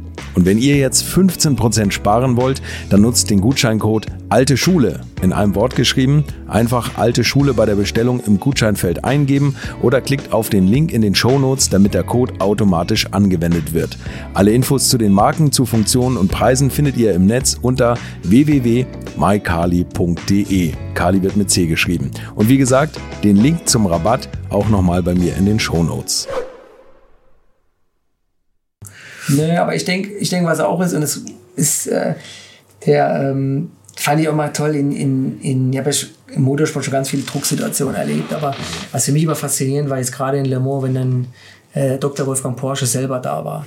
Diese väterliche Art oder mhm. diese, äh, wenn er steht mit den Kopfhörern und man kommt aus dem Auto und dann nickt einem so zu und dazu dieses, wie soll ich sagen, diese Kommunikation, einfach diesen Respekt, den er hat. Äh, und auch wenn es dann, wenn es mal nicht läuft, dann auch wirklich so, dann diese Umarmung und sagt, ja, jetzt, ne? Ähm, also diese, diese väterliche Art, das muss ich sagen, das ist auch was, wenn er so ein äh, von der Familie persönlich jemand dasteht, einfach diese Verbundenheit, das äh, war für mich immer unheimlich motivierend. Und auch, wo ich gesagt habe, das ist was ganz Besonderes, diese Wertschätzung und auch dieses, ich bin jetzt dabei, ich bin für euch hier mit dabei und wir arbeiten in die gleiche Richtung. Das war ganz toll, das, das zu spüren. Ich meine, das hat für mich eigentlich fast nur noch Porsche, ne? Mhm. so sagen. Also es gab dann nach dem Ausstieg von Porsche auch für dich nicht, gab es sicherlich Angebote, aber ja. es war, ich meine, du hättest natürlich. Nee, ich habe über die Jahre habe ich, ne? über die Jahre habe ich, ich schon immer mal wieder Angebote gehabt. Also äh, gab auch mal einen DTM-Test bei Mercedes ähm, nach meiner Juniorzeit. Mhm. Ähm, das hat schon zerschlagen. Besser gesagt, das wurde so weit rausgezögert, dass ich dann gesagt nee, ich bleibe bei Porsche oder mhm. nimm diesen Porsche-Werksvertrag, weil das für mich einfach, da habe ich was Festes, habe ich was auf dem Tisch und bin auf diese Spielchen, habe ich keine Lust. Äh, gab auch Angebot konkret auch von Opel DTM-Platz damals. Okay. Festen. Also gab es schon einige, gab es zwischendurch auch mal Gespräche mit Audi und als dann, äh, als ich bei Audi dann zum Ende der Audi-Zeit gab es ja schon auch Interesse, dass ich dann komplett bei Audi bleibe und es war auch ähm, auch nicht unsympathisch, muss ich sagen, weil das war ein erfolgreiches Team und muss sagen, war zwar ganz anders als Porsche, äh, aber es war schon ein tolles Team, muss sagen. Auch für Reinhold Jüst zu fahren war was Besonderes. Aber mhm für mich persönlich konnte es keiner, konnte es niemals diese Verbindung, die ich mit Porsche hatte und diese Chance, die ich bekommen habe, könnte das niemals ersetzen. Ja. Da gab es für mich ja keine Diskussion. Ne? Mein, mein, mein, erster Gedanke bei den ganzen Filmen, die du aufzählst, ist immer, was kriegt man denn dann als, als als Firmenwagen privat gestellt, mhm. wir immer automatisch bei Porsche bleiben. Ne? Ja, willst du ja das gehen? auch. Aus der Opel fahren. Es macht, es macht mir aus, ja, genau, es macht mir hin. So, und jetzt äh, hast du jetzt ja auch nach der Karriere sagen können, jetzt kaufen wir ein Haus auf Ibiza, wie es andere machen, und, und hauen mich in die Sonne. Aber mhm. jetzt steht hier hinten ein Modellauto, Team 75 Motorsport, ja. Team 75. Was, was, jetzt machst du ein eigenes Team. Ja, die, die Idee ist auch wieder in, in, im in der, in der familiären Situation entstanden. Äh, für mich ist mein, mein Vater jemand, ähm, absolutes Idol, jemand, der wirklich äh, nicht nur für den Motorsport brennt und, und das lebt, nicht nur Motorsport macht, sondern er lebt es von A bis Z und ist jemand, der, das hat mich immer fasziniert, der wirklich mit, mit den begrenzten Mitteln oder mit den Mitteln, die er zur Verfügung hat, den Anspruch hat und das Optimum rauszuholen. Und das, äh, auch diese Allrounder, diese, die wirklich, wenn es ein Problem ist, gucken, okay, was machen wir jetzt und immer eine Lösung finden, egal wie. Und sowas gibt es heute nicht mehr so oft. Ne? Und das hat mich immer fasziniert. Und ich denke, dieses, dieses Wissen und dieses ähm, ja, Engagement und dieses Talent, das darf man nicht brach liegen lassen. Ne? Und das war also die Idee, wo man gesagt hat, okay, vor zehn Jahren, 2010, äh, machen wir mal ein Team, so ungefähr. Und da hat sich das immer weiter aufgebaut. Ähm, und es wurde da immer intensiver. Und für mich war das auch ein Grund, dann mit der Profikarriere irgendwann aufzu, äh, das wirklich zu stellen, okay, weil du kannst dich ja nicht teilen, sondern du mhm. musst dann gucken. Und für mich war, oder für uns war es ja keine einfache Situation, wenn du in deinem eigenen Team selber fährst, weil das ist, äh, wenn du ein Team machst äh, oder, oder ein Team hast, ähm, das weiterzuentwickeln, das ist unheimlich intensiv. Du musst ja eigentlich einen Rundumblick haben, 360-Grad-Blick. Mhm. Nicht nur jetzt als reiner als Fahrer machst du ja ganz viele Sachen mit dir selber aus. Und wenn du dich verbessern willst, dann kannst du in den Spiegel gucken und sagst, okay, ich will jetzt, muss jetzt fitter werden, jetzt gehe ich mehr laufen. Also kannst die Sachen eins zu eins umsetzen, wenn du den Willen hast. In so, in so einem Team, wir sind mittlerweile auch acht Festangestellte, äh, hast natürlich dann auch ganz viele Sachen im Tagesgeschäft, die nicht so romantisch sind. Klar, du musst ja, schon schauen, dass dann alles läuft. Ne? Und das, ähm, das fordert einen sehr und deswegen haben wir dann auch irgendwann, also auch ein Punkt, wo ich gesagt habe, jetzt wollen wir das Team schon was nach, nachhaltig aufbauen äh, auf, für, für spätere Generationen und fokussieren wir uns dann, dann darauf. Also wir haben hier, denke ich, was ganz Gutes und können da was drauf bauen. Aber da ist, nochmal, da ist die Familie ein ganz wichtiger Bestandteil. Sonst hätte ich es nie gemacht. Ne? Wie, wie, sind die Rollen verteilt? Was, was ist Ihre Aufgabe? Sie sind der Teamchef sozusagen. Also wir sind ja Chef. Jetzt sind der, Teamchef, ja. Seit Timo jetzt hier, äh, hier drin ist, er macht er, ja. Tag macht er das Tagesgeschäft, die ganzen Gespräche mit den Fahrern und mit Sponsoren macht alles, alles der Timo. Ich bin jetzt eigentlich mehr sagen wir, für den allgemeinen Ablauf in der Firma, für eigentlich für alles zuständig. Ich bin LKW zuständig, für, für die Heizung, für alles, was kommt. Ne? Mhm. Ja. Gut, ich würde zwar gerne lieber mehr am Auto schrauben, das komme ich so, so weit komme ich mittlerweile immer. Ne? Aber das machen Sie auch noch manchmal? Und dann fahren Sie noch hin und wieder? Ne? Sie haben ein paar Rallye-Autos hier stehen? Ja? Ja, ich habe, wie gesagt, ich bin, äh, habe das ehemalige Rallye-Auto vom Timo, Elfer. Und den fahre ich mal Bergrennen, wenn es Bergrennen sind halt. Ja. Ja. Und dann habe ich dann mein Käme noch, das Rallye-Auto, das war zwar wir, ein Fehler, dass ich ihn so gebaut habe. ist nicht so, das Rallye nicht so toll, das Auto eigentlich. Ne? Okay. Ja, aber mittlerweile geht eigentlich ganz gut. Wir haben ich so hingekriegt, dass es eigentlich läuft. Ne? Aber okay. naja, gut. Haben wir noch einen R5, Polo R5 mal noch da stehen. Den haben wir schon nicht gefahren, weil der passt in den Sitz nicht rein. Das ist das Problem bei mir. Aber wie gesagt, das ist halt äh, alles ein bisschen blöd gelaufen in der Corona-Zeit. Da geht nicht viel. Da kann man nicht viel machen eigentlich. Ne. Schade, froh, dass das Jahr, ne? froh, froh, dass wir wenigstens die, die GT Masters Rennen hinter uns bekommen haben. Mhm. Und die, einige GTC-Rennen sind wir ja noch gefahren. So gut, dass es wenig das gelaufen ist. Ne. Mhm. Es halt, äh, wäre mehr drin gewesen, hätten wir hätte schöne Programme noch gehabt. War mit, mit, äh, mit Fahrern. Äh, aus Russland haben wir Fahrer gehabt, äh, die wäre hier ganz Sports Cup gefahren, aber sind nicht weil der kam nicht raus. Ja, ja, kam nicht raus. Das war halt alles blöd gelaufen. Das ist nicht so einfach. Ne? Ja. Nee, das, Spar haben wir auch nicht gemacht. Ja. Spar wollten wir auch fahren, haben wir auch nicht gemacht, äh, weil wie gesagt, das, die Finanzierung hat dann nicht mehr gepasst eigentlich, ne, weil die anderen Programme weggebrochen sind. Gut, Spar ist am, war jetzt am, im Winter gefahren worden, hätten wir jetzt auch im Sommer fahren, wäre besser gewesen eigentlich. Ne. Haben es da hinten verschoben. Ne. Mhm. Ja. Also dieses Jahr, das ist ja schon, da merkt man dann, es gab, äh, wenn man so Jahre hat wie dieses Jahr, wo dann alles zehnmal umgeplant wird, da merkt man schon, dass schwierig, es, äh, aber, dass dann sehr viel Arbeit ist. Ne? Ja, das glaube ich. Wie ist das Sponsorenakquise? Du rufst Firmen an oder hast ein Netzwerk an Firmen oder rufen die bei dir an? Oder?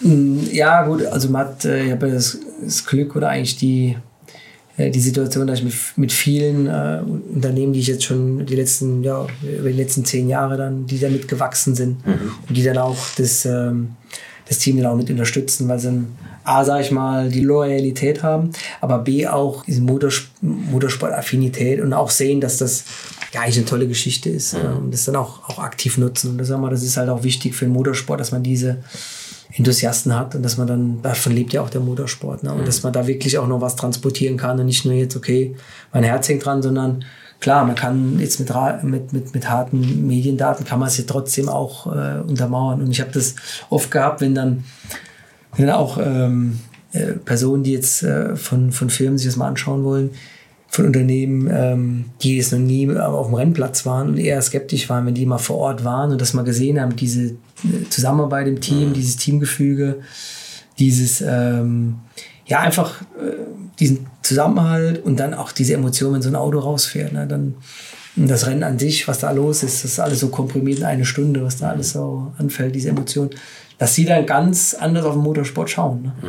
Und das, äh, das, also diese Begeisterung, die kann man schon noch entfachen. Ne? Ja. Hoffentlich wird das noch ein bisschen erhalten. Ne? Also dieses ja. Motorsport gehen, also insgesamt, ja. und dass auch wieder Zuschauer kommen und dass, die, dass die Spannung aufrechterhalten wird und dass ja, der Wettkampfgedanke bleibt. Das ist ja, manchmal weiß man aber nicht, dass irgendwie in irgendwelchen Marketingabteilungen vielleicht doch erstickt wird. Ne? So, also. Nee, also ich meine, da gibt es mit Sicherheit, also aus der Region, da bin ich ja sehr stolz drauf. Also die Küste zum Beispiel, also der, der Peter Schuler, der ist ein unheimlicher ähm, auch Motorsport-Enthusiast und ist jemand, der das lebt und, und diese Unternehmen, die sieht es auch, dass ähm, äh, das Motorsport und diese zusammen, gewachsene Zusammenarbeit mhm. ist einfach auch, äh, ja, soll ich sagen, das, das, ist einfach was, was man gerne zeigt, was auch die Leute fasziniert. Also wir machen da auch abseits jetzt vom, vom Motorsport, habe ich schon Fahrradtrainings gemacht für die Küste oder auch äh, äh Weihnachtsaktionen und, und Charity. Wir haben da echt schon auch viel gemacht, wo mhm. man wo, wo ist da rein übers, über Aufkleber auf dem Auto und wir fahren jetzt ein Rennen macht. Ne? Und das versuche ich auch mit, mit allen Partnern. Also die Firma Ursa zum Beispiel aus Saarbrücken, ähm, die äh, Augentropfen, Nasenspray und so weiter her, herstellen. Die sind auch sehr sportaffin, machen sehr viel in der Region und, äh, und haben sich auch sehr über den Motorsport, äh, für den Motorsport begeistert. Also das, das ist auch so eine gewachsene Geschichte, da bin ich, da bin ich schon stolz drauf. Das ist was, was man heutzutage vielleicht nicht mehr so oft sieht, aber was für mich einen unheimlich hohen Wert hat, weil das, in, ähm, weil das auch einfach Unternehmen sind, wenn es auch im Jahr mal nicht so gut läuft, die sagen, nee, wir sehen das große Bild, es ist gewachsen, ja, cool, ja. diese Loyalitäten, das zahlt sich immer aus. Mhm. Und ich glaube, erst wenn man so eine längere Partnerschaft hat, kriegt das nochmal eine ganz andere Sichtbarkeit, einen ganz anderen Wert. Ne? Das ist mhm. ja, einfach in so einer schnelllebigen Welt heutzutage ist, glaube ich, so eine, so eine Stabilität ist was, was Schönes. Ja. Du, und ähm, wenn du, wenn du jetzt so Nachwuchstalente sichtest oder deine Fahrer sichtest, irgendwie haust du dir manchmal an den Kopf, wenn du die Daten siehst und sagst, boah, das könnte ich selber noch besser. Oder mhm. da muss man ja auch manchmal erstmal umschalten, ne? dass man jetzt nicht mehr der ja. ist, der sagt, jetzt zeige ich dir mal, wie das geht, ja. sondern jetzt bringe ich dir das bei. Ne? Ist das ja, ist eine interessante Konstellation. Ja, ja gut, ist ja, das Schöne ist ja mit der, mit der Erfahrung, mit den, mit den Erlebnissen, auch mit den Erfolgen, mhm. hast du ja diesen Grundrespekt dann von, den anderen Fahrern, den hast du ja schon mal. Ähm, Manchmal kann es auch einschüchternd wirken, obwohl ich gar nicht so bin, sondern ich bin jemand, mit dem kann man ja reden. Ich bin ja eigentlich auch der, der dann kommunizieren, auch jetzt nie überheblich auch auftreten will oder sagen will, das ist jetzt ganz schlecht, so kann man das gar nicht machen, sondern ich versuche da schon immer auch das ähm, ja anders, anders rüberzubringen. Ne? Klar. Äh, aber trotzdem kann, habe ich auch schon Fahrer gehabt, für die das eher dann einschüchtern wirkt, weil sie dann irgendwie meinen, es fühlt, sind die unter, unter Druck gesetzt irgendwo. Das sollte ja auch gar nicht so sein. Wobei ich sagen muss, ich war jetzt in meiner Karriere zu mir selber, war ich schon immer sehr schonungslos in der Analyse. Mhm. Aber das hat mir halt immer dann einfach diesen Schritt nach vorne wiedergebracht. Ne? Das kannst du nichts, wenn du dir selber dann anfängst, da die Sachen zu beschönigen, dann kommst du nicht weiter. Ne? Sondern du musst ja schon knallhart das analysieren. Vielleicht hat sich das über die, über die, in der heutigen Zeit, das weiß ich, weiß ich nicht, ob das noch mal, noch, noch so intensiv gemacht wird, ne? Aber das muss, das muss man unweigerlich. Und jeder, der eigentlich eine Profikarriere anstrebt, dem versuche ich das schon zu vermitteln, dass, dass, dass, dass man sich die Ziele setzen muss und wenn man dann das eigentlich auch so methodisch abarbeiten sollte, mhm. dass man einfach diese Schritte nach vorne geht. Es ist dann in dem Moment, ähm, muss, ich, muss man sich diese Leidenschaft für den Motorsport, die muss man sich erhalten, mhm. dass man das heißt, es darf nicht aufgesetzt wirken. Man mhm. muss, es muss das Natürlichste sein, dass das ein morgens, sage ich mal, dazu bewegt, auch morgens aufzustehen und zu sagen, jetzt mache ich was. Das ist diese Leidenschaft, die muss man sich äh, erhalten. Aber man kann damit nicht allein erfolgreich werden, sondern man muss diese Arbeitsweise in irgendeiner Form, muss jeder für sich selber finden, was für einen funktioniert, aber dieses methodische Arbeiten, dieses Dranbleiben und dieses analytische, wie gesagt, in irgendeiner Form muss man sich, äh, muss man sich erarbeiten. Mhm. Sonst, sonst kommt man, kommt man in der, in der heutigen Zeit, kommt man sonst nicht weiter. Ne? Ja, unten bei euch in der Halle steht ein kleines Kart, da steht auch schon der Name Bernhard drauf, ja. dein Sohn ist acht. Mhm. Wo siehst du den? Also merkst du bei dem auch das Talent, was du mal hattest? Oder? Also das Oder sagt, er, sagt er schon, Papi, heute macht man das aber anders? das ist ganz interessant, weil ähm, ich habe jetzt noch, mal, noch mehr, boah, im Prinzip, wie soll ich sagen, Respekt von meinen Eltern, dass sie damals mich als Zehnjährigen, das heißt, ich war ja damals noch mal zwei, drei Jahre älter, äh, mich da auf, auf die Kartbahn in so Geschosse da reingesetzt haben und dann äh, mit einem guten Gefühl hoffentlich haben fahren lassen. Mhm. Also wenn der eigene Sohn losfährt, ist das schon noch mal was anderes, ne? muss man das sagen. Ne? Aber man kann, ich sehe das eigentlich losgelöst, ich sehe das so, äh, man kann es nicht, ich habe ja drei Kinder, man kann es nicht von ihnen fernhalten. Mhm. Ich finde es auch Blödsinn zu sagen, oh, ich will nicht, dass du das machst. Also das ist Quatsch, die, die haben null Druck von mir, weil ich weiß, ich versuche das zu unterscheiden zwischen Motorsport als Hobby und einfach jetzt äh, das äh, Erleben, das Erfahren, das äh, als, als, als Spaß, als Freizeit ausüben. In gewissem Maß natürlich, jetzt ohne die ganze Zeit neue Reifen und ohne jetzt hier fünf Karts. Äh, und zum anderen dann irgendwann, äh, wenn da äh, irgendwann eine Profikarriere anzustreben. Aber an dem Punkt, müssen sie eh viel älter sein und vor allen Dingen muss man da auch die Ernsthaftigkeit sehen. Also mhm. wenn man das, habe ich gerade vorher gesagt, Klar. Leidenschaft und, und Arbeitsethos, ja. wenn man das nicht sieht, ähm, dann bringt das auch nichts, eine Profikarriere anzustreben. Ne? Ähm, aber er macht das, er macht das klar, die machen das für den Spaß und ich bremse mich da auch, da irgendwie zu sagen, äh, ja, die Linie jetzt so oder so. Also wir haben einmal, einmal überhaupt, haben wir dann die Strecke mal abgelaufen, auch mit meinem Neffen, wo ich dann gesehen habe, dass manche Spitzkehren sind sie innen angefahren, sagen, das macht man so nicht und fahrt auf dem schwarzen, auf dem Gummiabrieb. Mich einmal drum, aber ansonsten macht das, das eigentlich mein, mein, mein Vater, das, das, der Opa das. Ne? Ich meine, gar keinen Druck. Das, aber das hat ja, bei Ihnen hat es ja schon einmal ganz gut geklappt. Ja, also nicht die schlechteste Schule. Ich schon keine, keine, keine große Ziele. Ich meine, einfach fahren. Wenn er kommt, ich will das, klar unterstütze ich sie, solange ich das noch kann mit ihm. Ne? Ja. Aber sonst äh, passt das eigentlich ganz gut. Der Paul ist, äh, hat eine gute Fahrschule, wirklich, äh, fährt gut. Ne? Aber manchmal der Väter hat keine Lust mehr, ist müde, jetzt hört auf. Die Jugend heutzutage. Ne? alles Solarifari nur noch. Ja, mal auf. Oder wenn du unbedingt willst, wenn du unbedingt willst, fahr ich noch mal eine Runde. Also, du, Paul, wegen mir brauchst du das. das sehen wir eigentlich entspannt, aber ich finde es, sag mal, die, äh, die, klar, die sehen das natürlich, was der Papa gemacht hat, haben sie schon Interesse dran. Ja, der Riesenfußstaff natürlich. Ne? So und können wir da mal Kart fahren? Ja, können wir mal fahren, hat sich so aufgebaut und früher mit dem kleineren Kart sind da am Hof mal ein bisschen gefahren. Dann haben wir gesagt, gut, das wird jetzt irgendwann auch ein bisschen schnell. Ne? bisschen schnell. Ja. Dann gehen wir auf die Kartbahn. Und für, deswegen muss ich auch generell für den Motorsport sagen. Also ich glaube, für den Motorsport generell, so sehe ich das, ist das wichtig, dass man zum einen, klar, man braucht diese technische Entwicklung, man braucht diesen Spitzensport. Impulse gibt für die, für die, für die technische Entwicklung, für ja, vielleicht neue Antriebe auch, sag mal, für diese Idole dann mhm. rauszuarbeiten, diese Royals, Schumachers, Vettels, die auch, glaube ich, dann den Motorsport insgesamt populärer machen. Das braucht man, aber ich, unter, ich unterscheide es aus, kann ja nicht jeder Profi-Rennfahrer werden. Diese Plätze sind ja so begrenzt. Mhm. Deswegen habe ich es immer und war immer ein Fan davon, dass auch Motorsport als, als so zu sehen als Hobby. Also ich sehe das auch, wenn wir auf der Kartbahn sind und da fahre ich zum Teil selbst, wo dann einfach junge, ja, junge Menschen, äh, acht, neun, zehnjährige Jungs oder, oder, oder Mädels, die dann kommen und sagen und dann stolz ihren Pokal zeigen. Heute Morgen war ich noch auf dem Jugendkartslalom gewesen. Ich habe dann Dritter in meiner Klasse gemacht. Und die das so voller Stolz zeigen. Und das finde ich ganz toll, weil das erinnert mich an meine Zeit und das ist auch Motorsport. Also die haben für sich entschieden, ich mache Motorsport, das ist mein Sport, ich spiele keinen Fußballer, mache keinen Leichtathletik, ja. ich fahre Motorsport, mache das so, dass ich mir das leihen kann, brauche jetzt für den Jugendkartslalom gar kein eigenes Kart.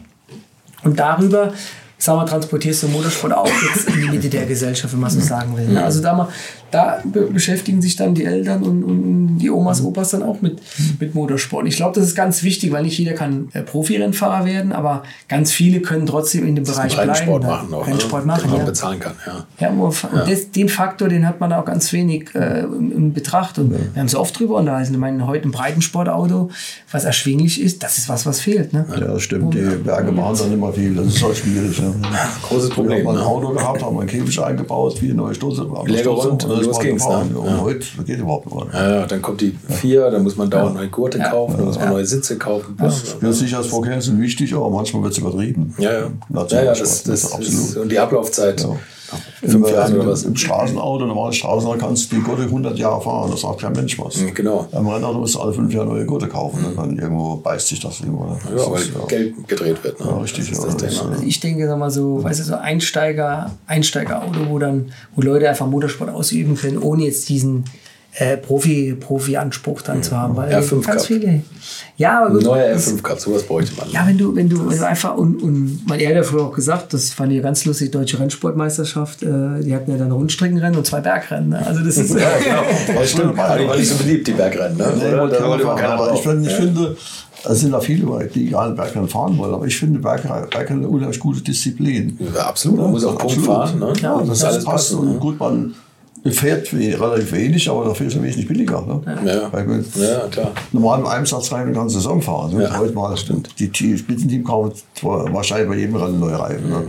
Bei Rundstrecke machst du, da geht ins Wasser, brauchst du drei Satzreifen pro Auto. Ja. Ja. Wenn du was zusammenkommst. Ne? Das ist schon Wahnsinn. Das ist, äh, ich finde auch, was mich ein bisschen stört an, an jungen Fahrer heute, wollen überall hin, hin, wollen Formel 4 und das alles fahren, hohe Niveau fahren. Ja, und dann äh, klappt es nicht so richtig. Ne? Und dann fehlt die Kohle, dann hört es ganz auf. Ne? Mhm. Ja, ja, dieses Durchhaltewillen, ja, dieses ja. Durchbeißen. Das ist irgendwas, was lieben wollen, fahren wollen, sonst was Kleineres fahren. Mhm. Ja. Das ist, finde ich nicht gut eigentlich. Aber man sieht halt, wir haben, jetzt, wir haben jetzt wirklich drei richtig gute bei uns im Team, junge Fahrer. Äh, aber man sieht schon noch, dass, dass, dass, äh, dass es schon noch Fahrer gibt, die das nicht nur als Ziel haben, sondern das auch, das auch leben. Ja, ne? Und das, das ist toll zu sehen, die da alles aufsaugen wie ein Schwamm. Mhm. Ja, das ist so der, der Spirit, den man braucht. Den Spirit, den braucht man. Ja. Das, ohne diesen, das ist für mich eigentlich das A und O, wie in jedem Sport auch. Mhm. Diesen eigenen Antrieb muss man haben, diesen Willen. Sonst kann man, sonst kommt man, kommt man einfach nicht weiter. Weil dafür muss man sagen, ist die Leistungsdichte ist zu groß, weil es gibt ja schon, gibt ja schon verdammt gute Fahrer im Moment, also in allen Disziplinen. Deswegen glaube ich, hat es auch immer mehr spezialisiert. Äh, also diese, diese zu sagen, dieses Allround, dass man alles fährt und so, das gibt es ja heute eigentlich auch gar nicht mehr, ne? weil es ja viele haben sich ja drauf spezialisiert. Ja, ne? ja. Weil einfach auch, gibt ja wahrscheinlich auch viel mehr Fahrer, gibt, sagen wir, viel mehr, dieses, die sich dann auf die einzelnen Disziplinen dann ja, einfach nur noch das machen, klar. Wenn dann so eine, eine Profikarriere anstrebt, was wäre dein Traum, wo er auf dem Siegertreppchen oben steht, in welcher Disziplin? Mein Sohn, ja. Ich habe zwei Söhne. Oder, oder zwei, also, ja. ja. Ich habe eigentlich äh, kein, ähm, Opa sagt ja immer, vielleicht fehlt sogar äh, die kleinste. Ne? ich finde immer noch nicht. Zeigst du die Jungs, ja, genau. Nee, also ich, darüber ja. habe ich eigentlich gar nicht nachgedacht. Ja, aber wer ist Rallye oder, oder äh, Le Mans ah, oder Formel 1? Nee, ein bisschen wie der Paul. Äh, ja. Hat viele, da macht er gerne Musik, der Paul. Ne? Äh, jo, er fährt damals, sein Schiel ist gut, wo er fährt. Ja. Das wirklich, kann er eigentlich. Klar. Bei Stelle kommt es noch ein bisschen verhalten, aber dann wird es Man muss ja gucken, die, die sind ja noch so, so ja, jung. Klar, muss halt mal gucken. Aber ja, ich denke, ja. mal, also bin ich, bin ich eigentlich entspannt, aber ich denke, klar, aus Vatergesichtspunkt muss ich dann mal schauen, da wahrscheinlich eher Rundstrecke bleiben. Das ist genau. sicherer. Ja, aber nicht Formel E. Na, man muss ja gucken, was es bis dahin gibt. Ne? Diplomatische Antwort hier so, danke. Das ist das Problem. Das ist das Problem. Die Elektromobilität können wir uns nicht verschließen. Weil ich selbst habe auch ein, ein E, ein E ab. Wenn man kauft, für eine Nahverkehr zu fahren. Ich finde das Auto geil, fällt mir unheimlich gut. Ne? Nur beide Strecken kann man vergessen. Ja. Das äh, geht nicht. Aber hier, hier für die Stadt äh, ideal das Auto. Wir heben den, wir heben den, äh, den 911er, den wir in der Rallye gefahren sind, heben wir ja auf. Dann ja, habe ich schon gesagt, wenn ihr gut ja, benimmt, dürft ihr mal mit fahren später. Ne? Das ist das Schwierigste. Ne? Nee, das ist schon so. Nee, was ich noch sagen als Vater sagen was noch unheimlich gut und wichtig ist, dass du mit deinen Kindern was machst. Hm. Irgendwas machst du. Das verbindet ganz, ganz toll eigentlich so Sachen. Ne? Das, da hast du, du hast die Jungs hast dabei und, und machst mit ihnen was, bis alles zufrieden. Ja. Ne? Ja. Das ist ganz wichtig, sowas. Ne? Finde ich ganz toll. Ja, das ist, es gibt eine Familie, wo, wo da läuft gar nicht das Fußspiel zwischen den, Kindern. Ja, ja. Das, und das ist eigentlich ja, toll. Selbst wenn wir heute jetzt mal am freien Wochenende auf die, auf die Kartbahn fahren, ja, auf die nächste, ja. ist dann äh, Oma, Opa dabei, da bin ich mit dabei. Ich fahre dann selber noch zwischendrin, ja. weil ich bei den Erwachsenen fahre und die Kleinen haben ja eine eigene Gruppe. Ja. Da fährt mein Sohn, mein Neffe und dann ist meine Schwester noch dabei, mein Schwager. Also es ist eigentlich dann immer Trubel. ne? Und der Schwager, der beschwert sich dann wieder, wenn er mich wieder anschieben muss, weil ich mich dann zweimal gedreht habe, um ihn zu ärgern, so nach dem Motto, ne? oder die Übersetzung wieder wechseln muss. Also das ist, da entsteht auch so ein Familienspirit. Ne? Mega, das, das, das ist immer anschieben, bei mir das vorbei, mal wieder anschieben Schieberei. Ne? Ja. Also Bandscheiben geht da nichts mehr. Ja, also, früher habe ich alles gemacht, das will natürlich wie auch gerade fuhr. Ja. Toll. Ja, toll ja. Das klingt wirklich, also wirklich eine Rennfahrerfamilie mit Herzblut. Das ja, muss. Wirklich was Besonderes. Ne? Ja, das ist toll. Das gibt es ist, ist auch was, wo ich im Nachhinein muss sagen, sehr, sehr stolz bin. Und naja, und wenn man das dann natürlich so hinbekommt wie du, ja. das ist dann nochmal ja. Bestätigung für das alles. Ja. Ne? So, echt toll. Jetzt kommen wir zu meiner letzten Frage. Ihr kennt sie. Ja. Ihr habt euch überlegt, was, was, was man sagen Also letzten, die machen jetzt hier 100 Liter, ja. 50, 50. Fangen wir mit Ihnen an, Werner. Ja, 50 Liter Sprit, was soll ich da machen? Ja. Auto und Strecke. Ja, will ich aber Rallye fahren. Eine Rallye? Ja. Und welche, welche Rallye oder welche WP gibt es da eine besondere? Oh, haben wir dann, wir haben ja Saarland, wo ich viel gefahren bin, gibt es ja. verschiedene Strecken da. St. Wendel hinten, verschiedene WPs, wo ich fahren würde, wo mir gefallen würde nichts zu machen. Dann, was haben wir noch? Äh, und in der Eifel gibt es da ein paar schöne Strecken, wo ich dann fahren würde noch. Ne? Köln-Arbeiter. Genau, ich bin zwar nie gefahren, aber ich bin da schon okay. Strecken gefahren, weil das okay. sind die Rallye die sind da gewisse Teilstrecken dabei, wo gefahren werden. Und den Ring drumherum. Und auch Nordschleife will ich da mal fahren. Ne? Und mit welchem Auto? Äh, ein Elfer. Ein Elfer? Ja. Welcher, welcher Elfer? Ja, mal unser Rallye Elfer. Also der, der ja. 997 ja, der Porsche muss sein, ja. Porsche muss sein. Das ist bei dir auch? komm, mal, komm mal, mit 50 Litern schafft man die Rekordrunde Nordschleife? Ne? Ja, ja, auf jeden Fall. Wie viel habt ihr da gebraucht? Kann ich gar nicht sagen, aber ein Hybridfahrzeug, deswegen effizient. Also, nee, ich kann es gar nicht sagen. Könntest du das ja nochmal versuchen zu also unterbieten mit den letzten 50 Litern. Ja, ja, also könntest du auf jeden Fall, kannst du mehr wie zwei, zwei Runden fahren. Ja, ja, ja, ja, du kannst, Im Elfer könntest du wahrscheinlich äh, fünf Runden fahren. Mit ganz viel halt. Nee, beim Olaf waren sie damals, ich weiß aber beim zehn, Olaf. Die Runde, glaube ich. Ja, 10 oder 11 Liter waren das zehn, damals. Ja, Holz ein bisschen mehr wahrscheinlich. Ja. Ich kann es gar nicht sagen, aber mit 919, ich glaube, Also da können wir schon drei, vier Runden fahren, wenn wir sicher. Echt? Ja. 50 Ja, Liter? ja, ja. Wow, okay. Mit dem Auto. Aber, Aber zwischendurch natürlich immer eine Stunde vollladen. Runde. ja, gut, der äh, rekuperiert ja bei der, auf der Bremse, muss ja, muss ja mal eine Prep-Lap fahren, sagt man dann immer, ja, um die Batterie wieder hochzuziehen. dem Auto Bianchi haben wir 3,5 Liter gebraucht pro Runde. Zeit. Nee, also ich, ähm, weil kenne ja die Frage, das ist eigentlich eine interessante Frage, weil das ein ähm, ja, schwierig ist, vor allen Dingen, wenn man sich, wenn man sich, äh, wenn man sich dann darauf vorbereiten kann. Aber ich glaube, ganz ehrlich, äh, ich würde es unterteilen, weil zum einen äh, schlägt bei mir das, das Rallye-Herz. Ich würde dann dem gleichen Fahrzeug würde ich auch nochmal eine WP fahren wollen.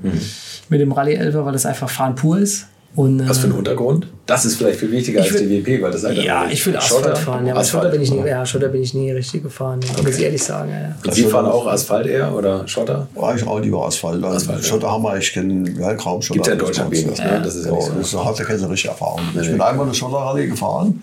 Äh, Die, Im Hermeskalk gab es immer so eine kleine Rallye. Ne? Und mich auch leider ausgefallen. Okay. Ey, Schotter muss man schon ganz anders erfahren. Da ja. ja. Fahrstil anlegen. Das ist, muss man auch lernen, erstmal da, da richtig schnell zu werden damit. Ne? Gut, Rallye in Deutschland ist ja dann eh fast immer Gut, gemischt. da haben wir bei unseren Rallyes, unsere Rallyes haben ja auch immer Schotterteile drin. Da bin ich auch nicht schlecht gewesen. Aber nur reine Schotter, so richtig Knippelschotter, das ist halt schon schwierig. Ja, und um es zu lernen, sind 50 Liter zu wenig. Da sollte man schon auf was Bewährtes zurückgreifen. Also, also, du fährst auch eine Rallye, Sonderprüfung. Ich, ich würde es aufteilen, dann ein Teil äh, in der Rallye-Wertungsprüfung. Auch mit dem 907? Auch mit dem 907, weil es einfach Fahrmaschine ist, äh, super Erinnerungen sind. Und das zweite würde ich äh, auf die Rundstrecke gehen und ich denke den R Spider aus der Penske-Zeit nehmen. Ja, okay. War auch eine riesen Fahrmaschine. Äh, und den würde ich dann, ja, irgendeine Strecke in den USA würde ich dann nehmen. Ja. Welche? Road Atlanta. Okay, Ist toll. cool. Ja, und das macht Spaß und das äh, bringt ein Grinsen aufs Gesicht. Ja. Habt die ganze Zeit gehabt. Herr Bernhard, Timo, vielen Dank. Ganz toll. So, das waren Timo Bernhard und sein Vater Rüdiger und ich bin mir sicher, dass wir auch von der jüngsten Generation Bernhard nochmal etwas hören werden. Eine Riesenfamilie, wie ich finde. Und falls euch diese Folge gefallen hat, freue ich mich über eure Bewertung bei iTunes oder eure Kommentare.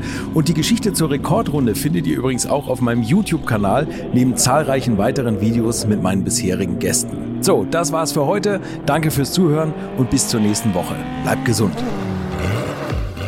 Infos, Bilder und alles Wissenswerte unter der Internetadresse www.alte-schule-podcast.de.